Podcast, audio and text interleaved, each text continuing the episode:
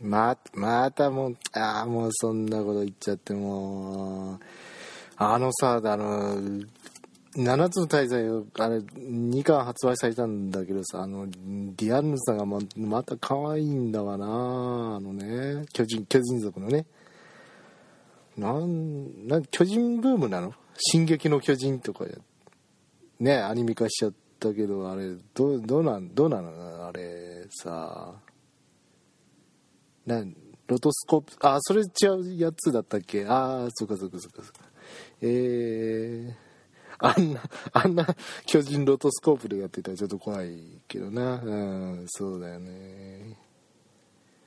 えー、ディアンヌさんディアンヌさんねあっちがもあっちがむしろ進撃の巨人だよね。ディアンヌさんの方がね。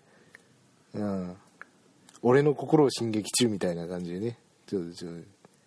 可愛い方の進撃の巨人みたいなこう売り方同じ講談社だしやっちゃえばいいんじゃないかなと思って。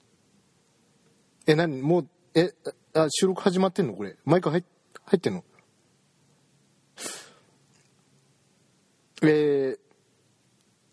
けしからんっていう言葉ありますよね。あれなんかこういやらしいなって思ったことありませんか？あの君の君のおっぱいはきけしからんなっていうね こう使い方を。あんまり普段そういう使い方はしませんかね。そういう使い方しますけどこうただ単に君はエッチなおっぱいをしているねとかいうのに比べると君はけしからんおっぱいをしてるねっていう言い方の方が断然エロいというか変態度が高いように聞こえませんか？あれなんでかなと思って考えてたんですけれどまあけしからんってね年配者がこう若者に苦言を呈する時によく使う言葉ですよね。私のイメージとしてはこうサザエさんの磯野波平が 怒る時に使うっていうそういうイメージなんですけれども、まあ、そもそも「けしからん」っていう言葉意味を調べてみたんですが、えー、憤慨した感情を表出する語とか、えー、道理や礼儀に外れていて良くない無礼だ不都合だけしからん。うんまあそういう意味らしいですよね。つまりですよこれはあの人の体をこう表してねけしからんっていうわけですから。これほどこう一方的で理不尽なことはないわけですよ。一方的に人の豊満な体を無礼だと評してでその実あの自分はこう興奮しているという様が変態度に拍車をかけているんででそういった理由から「けしからん」という言葉を発する人はエロいなっていうこう印象があるんじゃないかなというふうに考察しました。どうでしょうか？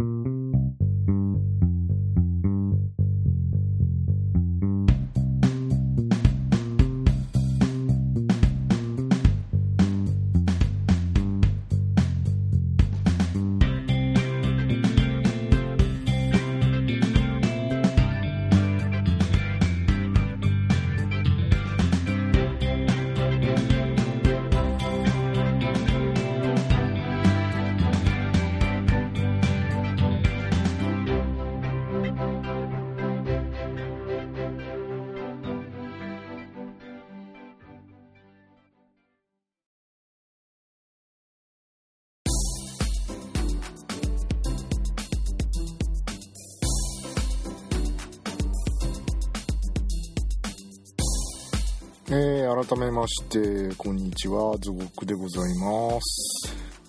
えー、今回の収録はですね、えー、どういった内容をやるかと申しますと、えー、もうもうもうねあのゆりとかプリキュアの話はやめました。もうね毎回毎回そんな話ばっかりやってるとねリスナーが偏ってしま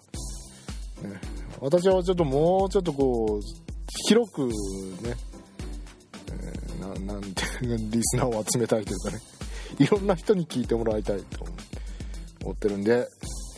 えー、そういうねこうユリとかプリキュアとかねこうねごくごくね限られた人のための放送は、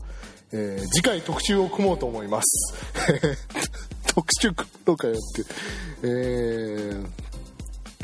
ということで、えー、今回は別の話をね。今回は別の話をしますよ。えー、まず1つ目は、えー、投資や募金の勧めというお話ですね。もう真面目な話お金の話ですよ。お金の話できるのかよっていうね。失礼な。自分で自分で言って自分で失礼だって。あのね私ですね。まあ一応あのー、個人投資家ってツイッターのプロフィールのところにも書いてるんですけれどまあまあ個人投資家大層なもんでもないんですよね。ただちょっと、うんね証券口座を持っていって、えー、株に投資をしてるってそれだけの 話なんであのー、ねエンジェル投資家とかそういうのでは、ね、じゃあああいう大規模なこう、ね、何億円とか動かしてるわけじゃないんですよね。手持ちの虎の子の、えー、資産を ちょぼちょぼと投資してるだけの個人投資家でございますけれども。えーと私が投資を始めたのはですね2008年の、えー、後半この時何が起きたかというと例のリーマンショックですね。経済がガッターンと落ち込んだ時あれの直後ぐらいに始めたんですよ。実はあのー、タイミングいいのか悪いのかあのその前の年と前の前の年ぐらいですね。あのあの経済的に日本がちょっとまた盛り返して盛り上がってきた時期だったじゃないですか。覚えてらっしゃいますかね？あの IT バブルとかいうことはあの覚えてらっしゃいますかね？あれが2006年頃ですよ。ホリエモンがねあのえー、逮捕されたのが2006年の半ばぐらいですね、えー、で、えー、まあなんか戦後最長の景気だとかなんとか言われてたのがついてたのが2007年ぐらいまででしたね。まあでもあの我々庶民は、えー、とちょっとデフレとかなんかこう好景気というものを実感しづらかった時期でもあったので本当に好景気なのっていう感じではありましたが、えー、経済的に金融的に、えー、日本が盛り上がってた時期がそれぐらいでその頃に、ま私もあちょっと、まあ、仕事も始めて数年経つしなんかこう投資みたいなのに興味があるしちょっと勉強を始めてみようかなみたいなことでいろいろ本は読んでたんですよ。でもこう実際ねあの始める勇気がないというか 一応こう証券口座を作ったところまでは行ったんですけどもうあのビビでしょ？ビビでしょ？って言われてもね知らねえよって思われるかもしれないですけどあのビビビなんですよね。で慎重に慎重を期してえー、まあ始めるタイミングを伺ってたんですけれどもそういう時にこうちょうど運よくというかまあ運よく運悪くなんですかね。まあそれまでに投資を始めてたら悲惨なことになってたであろう出来事ですからやっぱり運が良かったのかな、うん。まあ、リーマンショックはその08年の末頃に起きましてガクンと落ち込んだじゃないですか。経済が世界的にですね。もう世界恐慌化という再来かと言われた時期ですけど、えー、そこを見てあのー、あ経済が世界経済が底を打ってると。これからまた元にこう登って復興して戻っていくっていう風に考えたのでじゃあ投資するんだったら今が最良の時期じゃないのということをその時、えー、感じましてでその頃から実際に投資を始めたんですね、えー、08年の末頃ですから今投資歴5年目になったのかな？になりますね、えー、早いもんですね。いやーまあでもね5年間ねやっぱり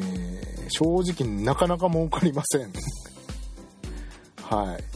儲かりません。私がやったのは、えーと、株の現物買いというやつで、まあの株式、えー、昔はこう株券とか発行されてたみたいですけど今はこう電子情報でやり取りしてそういうのは発行せずにね、えー、株を買ったり売ったり普通の一番こうメジャーななんなんて言ったらいいのかな。現物株と言われるやつですね。を、えー、売ったり買ったりするっていう取引とあと FX これも聞いたことになる方多いんじゃないですかね。本屋さんに行くと投資の本が並べてあるところには必ず FX とかたくさん置いてあるんで。これ何かというと外国為替ですね。円とかドルとかユーロとかそういうのを売ったり買ったりしてこうこう差額でこう利益を得るっていうそういう投資ですね。その2つぐらいかなやったことがあるのは。あとはまああの金とか原油とかああいうのを直接買うわけじゃないんですよ。あのああいうのをえー、っと株まるで株のようにあの何て言うんですかね。権利を所有する権利を分割して株券のように売ってるんですよ。普通に株式市場で売り買いできるようになってるんですよ。そういうの ETF っていうんですけれどもそういうのを取引したりあとそれの土地版で、えーと、リートっていうやつを、まあ、取引したりしたことあるんですけども何ら株と変わらないですね。まあ、要はこれから値上がりするのか値下がりするのかっていうのを予想して買ってで上がったら売ってっていう、下がったら早めに売ってっていうそういう投資なのでもう、まあ、それぞれ特徴はあるんですけれども株とあまり変わらないっていう投資そういうのをやってまいりました。えー、本日はですね、えー、だらだら 今私のプロフィールを話しましたけれども、えーと、投資や募金を皆さんもちょっとやった方がいいかもねという、まあ、おすすめの話をしたいと思いますが、えーまあ、特に募金の方なんですけれどこっちは敷居が低いでしょう。コンビニとかね、えー、マクドナルドとかのまあいろいろスーパーとか本屋さんとかのレジの前に募金箱ってよく置いてありますし、えー、赤い羽共同募金とかね、えー、毎年毎年、えー、やってますけどね駅前で。募金箱持った人が立ってやってますけれども、えーと、募金はやった方がいいよというお話をしたいんですが、これは何でかっていうと、えー、まあ、いい人アピールじゃないんです これやった方がいいっていうのは、えー、結論から言うと、お金をいろんなところに配れば経済が回るからっていう。経済が回って景気が良くなってみんなが幸せになるからっていうそういうことですね。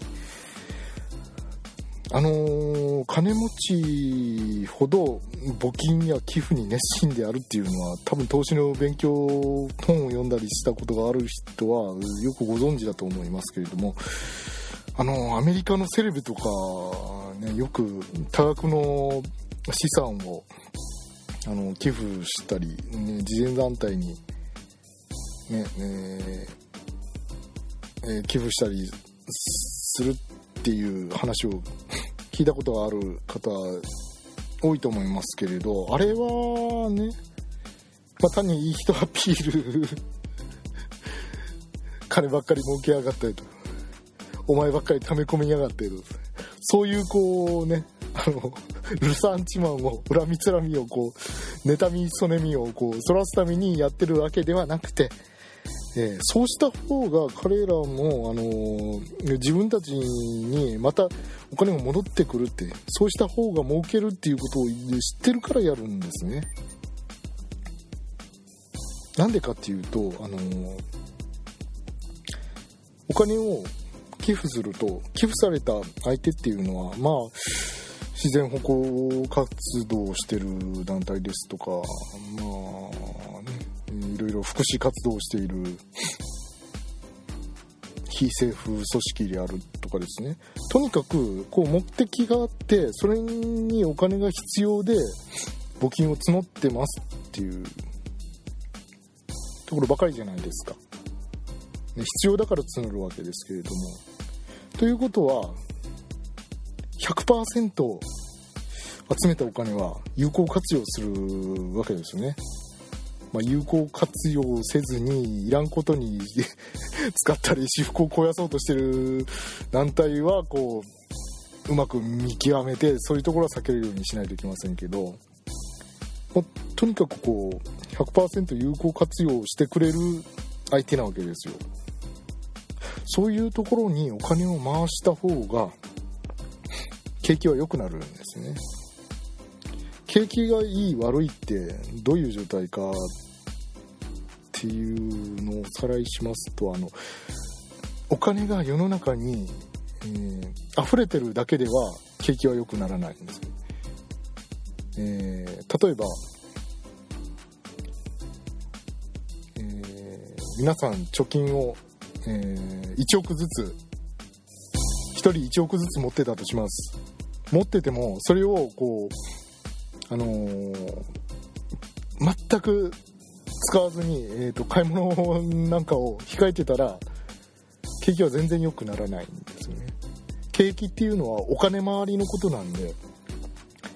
もうとにかく、あのー、1円でも多く何か買ったりっていうのはこうどれだけこう盛んに行われるかっていうのが、えー、景気の良し悪しなんですよね。例えるならば血液の量がどんなに多くても血液の流れが止まってたら動物は死んでしまうっていうそういうことかな、うん、それに近いと思いますけれども、えー、ですから、えー、お金持ちが話を戻しますとお金持ちがあの自分の資産としてこう溜め込んでおくよりもそうやって慈善団体ですとか非政府組織みたいにお金が必要で、あのー、社会的にね有意義な目的を持ってそこに100%有効活用してくれるっていう団体に寄付をすればその分、あのー、動かなかったお金がうまいこと広く行き渡って動くようになるんですよね。つまり景気が良くなるっていう。そうすると景気が良くなるとそういうたくさん、ね、お金を稼いでるセレブお金持ちはまたあのたくさんお金を儲けることができるっていうね。まさにあの情けは人のためならずっていうやつですね。人のために情けを受けるんじゃなくて自分のために情けをこうか回り回ってね自分のためになるから情けをかけるんだよっていうのと同じでえー、人のために金を使うんじゃなくてこう、うん自分のためです回り回って自分のためになるからお金をこう寄付するんだよっていうそういう考え方なんですよ。なので、えーと、皆さんも、えーとね、そういうそういう考え方を、えー、知っていただいたら募金あしようかなと思っていただけると思いますけれどもまあ私もですねとはいうもののやっぱりこう自分の、ね、あのいかがわしい団体とかこう 信用にならない団体にはビタ一文をあげたくないので そこはこう信頼のある団体でこう共感できるような内容の、えー、募金にだけするようにすれば、まあ、それでいいんじゃないかなと思います。はい。えー、募金の話は以上で、えーと、投資ですね。で、投資、まあ、募金も投資の一つと言えるのかな？うん。まあ、そういうのを大きく含めた投資のお話なんですけれども、えー、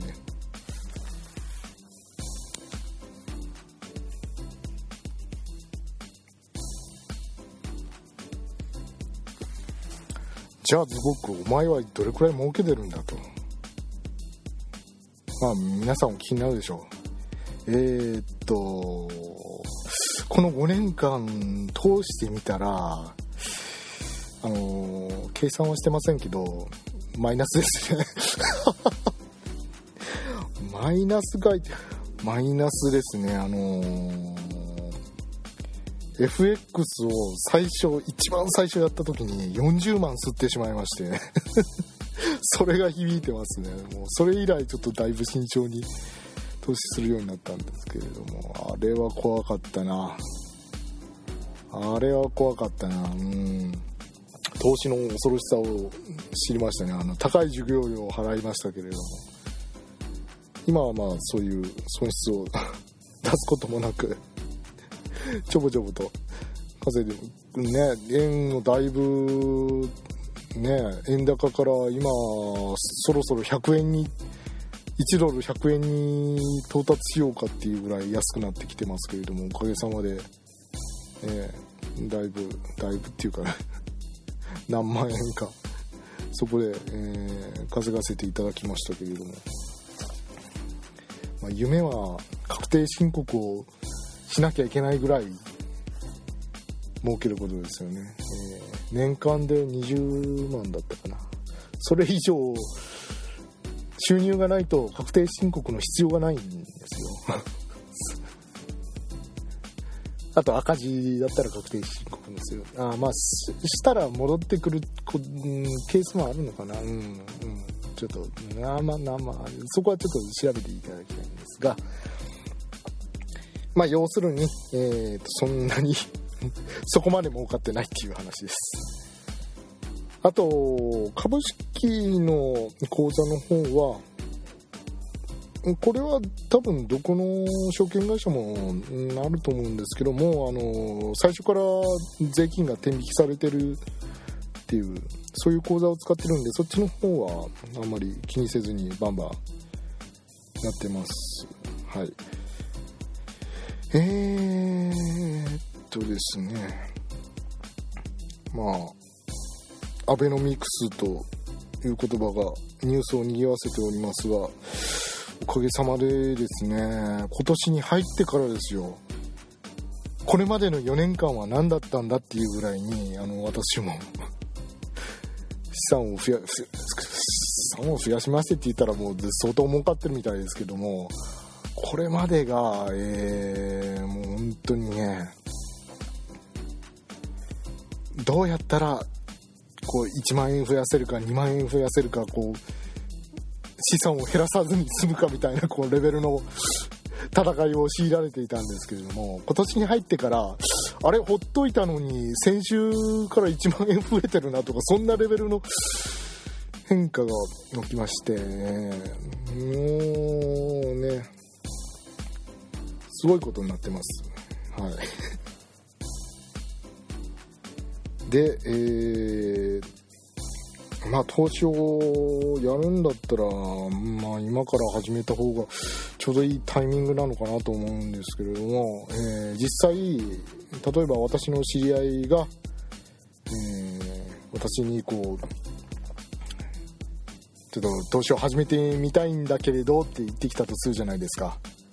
えー、全力でやめといた方がいいって言います。えここまで進めといてやめといた方がいいってどういうどういうことは、ね、思われるかもしれませんけれども。先ほども言いましたね、えー、私あの FX で40万すりました。勉強不足でしたね。あのー、外国為替でね40万。あれ何だったかな。イギリスポンドだったかな。まあまあ、えー、ねほんとね。痛手を食ったのはよく覚えてるよね。サイゼリア株であのー、だいぶ痛手を食ったのもよく覚えてますよ。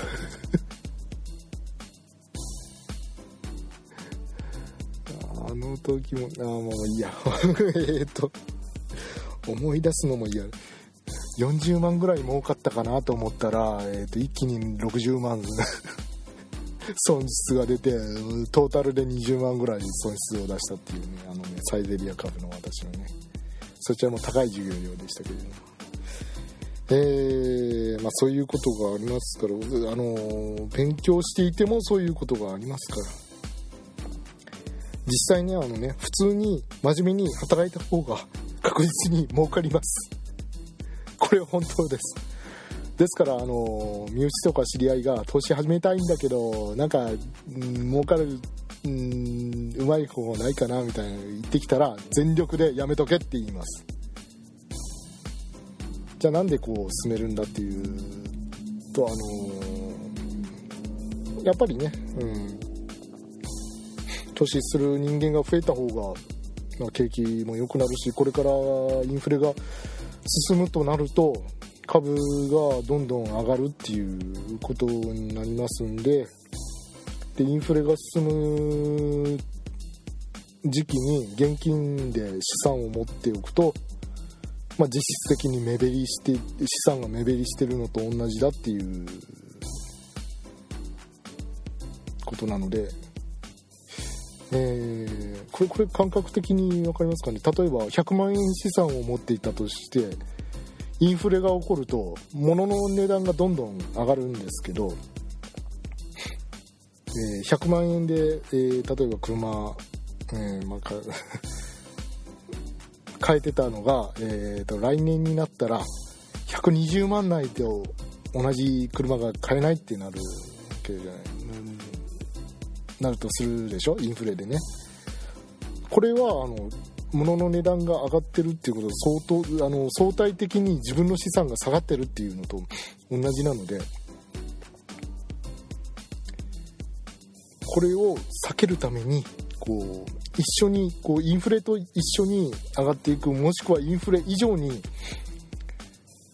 資産が増えていくようなものを所有しておけば、え、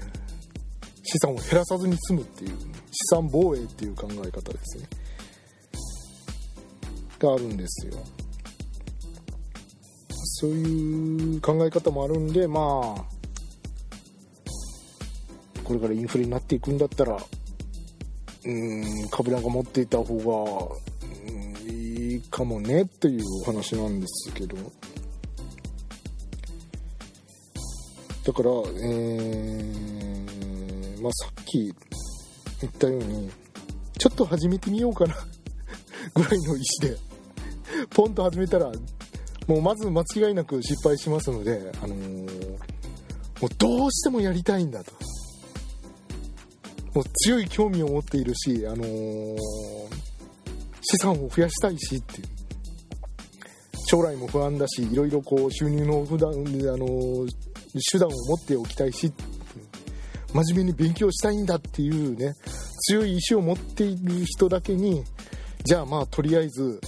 実際に取引をする前に10冊か20冊ぐらい投資の本をいろいろ読んでこいっていうアドバイスしますね。それまで絶対やるなと。で読み終わったらあのシミュレーションでこう取引とかできる、えー、講座も今多いんですよ。実際のお金を使わずにですね。あれはやるなと。自分の資産をもう直接最初から投資してあの緊張感を持って投資を始めろと。アドバイスします。はい。そうしないとですねやっぱ真剣味というか緊張感がなくなるんですよ。シミュレーションでは結構ねあの気楽にやってポーンと儲かってであ結構簡単じゃんみたいなねこう思うこともねなんていうんですかビギナーズラックですか？ね、えー、あるんですけども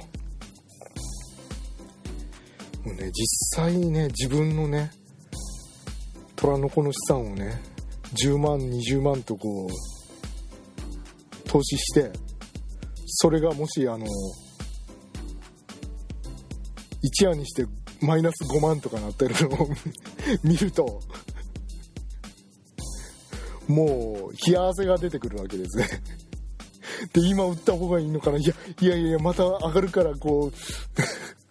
絶対ここも持ち続けた方がいいのかなって思ってたらマイナス6万になり7万になりとか言ってもズルズルズルズルなってとうとう最終的にマイナス20万になったりとかね。そういうことがよくあるので。最初から、えーえー、緊張感を持って、えー、自分の自分のお金をかけた方が投資した方がいいかなと思います。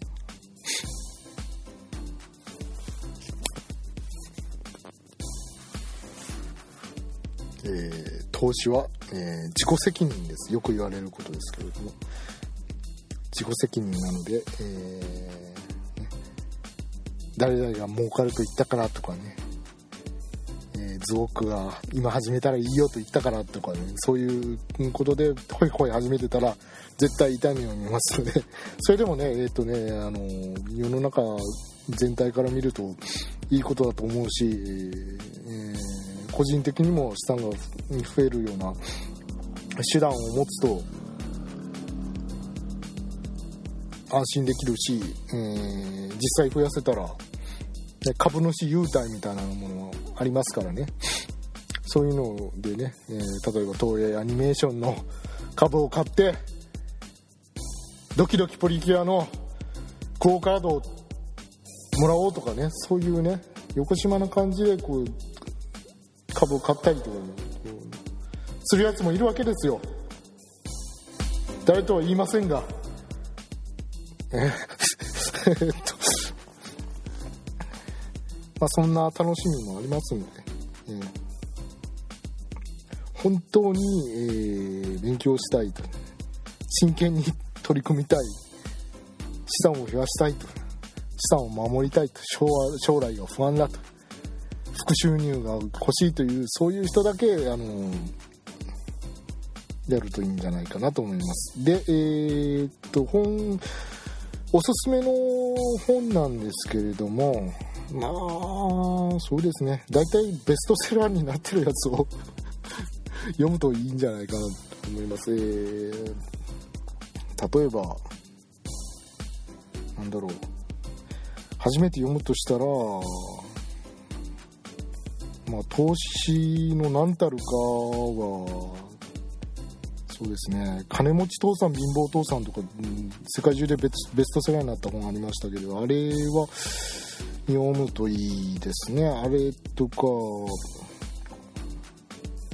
まあ、株式投資に関しては、えー、ウォール街のランダムウォーカーっていう名著があるんですけれども、えー、これは投資のえ金融のプロフェッショナルがいろいろ研究して、えー、何が儲かるっていう、えー、当たりをつけて株を買っても、えー、時には猿が適当に選んだ株に投資した方が儲かることがあるっていうそういう内容の本です。それだけ、えー、っと難しいというか投資って、えー、予測が難しいというか分かんないっていうことですね。誰も、えーと、これを買えば確実に確実に儲かるっていうのはこうはっきりとは言えないっていうそういうことですね。自分で勉強して、えー、予測を立てて自己責任で投資をして成功するしかないっていうそういうことです。えー、他には、えー、初心者用としては株式投資これだけはやってはいけないっていう。これはこれはいいですね、えー、投資の初心者が陥りそうな失敗をずっと並べていってこういうことをやってはいけませんよっていう。の書いてある本です。文庫本が出てるのでこれは買いやすいかなと思います。あとはえー、っとですね細野正弘さんっていう方の書かれた元塾講師の方ですとかね。えー、世界一分かりやすい何々っていうシリーズこう薄くて反応大きい本を出しておられる方ですけれどもあの人の本をいろいろ読んだらいいかなと。あと公認会計士の山田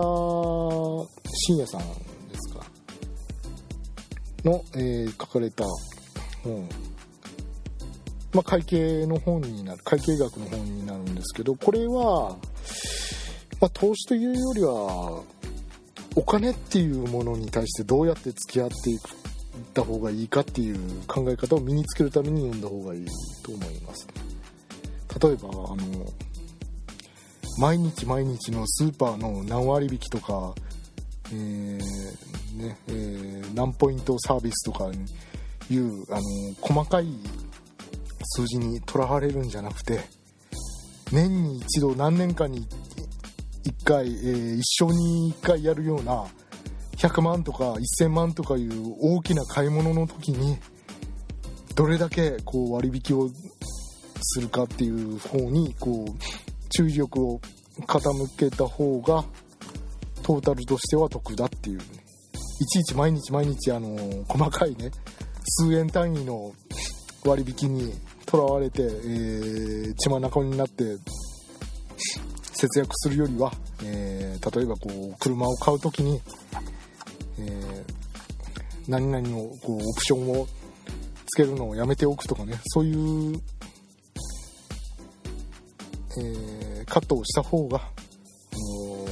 年間で見ると絶対絶対値で見るとですね。お金の絶対値で見るとそっちの方が断然得なのでお金は絶対値で考えなさいという、ね、そういういくら9割引きでも100円のものが10円になったって90円しか得しないけれど、え、100万円のものが1%引きだったら1万円得なわけですよ。そういうことですね。そういう感覚を身につけて買い物をしましょうっていうそういうことを書いてある会計の本を読んだ方が、えー、いいのではないかなと思います。え、いかがだったでしょうか、え、今回はちょっと真面目にですね投資や募金のすすめということでお話を進めてまいりました。お金で全ての幸せは買いませんけれども、えー、お金はないよりはあった方がいい。ある程度ね持ちすぎるとこれまたこう厄介になるのがお金っていうね。私のあの好きなドラマにあのハゲタカっていうのがあるんですけどあの柴田恭平さんと大森奈緒さんの主演の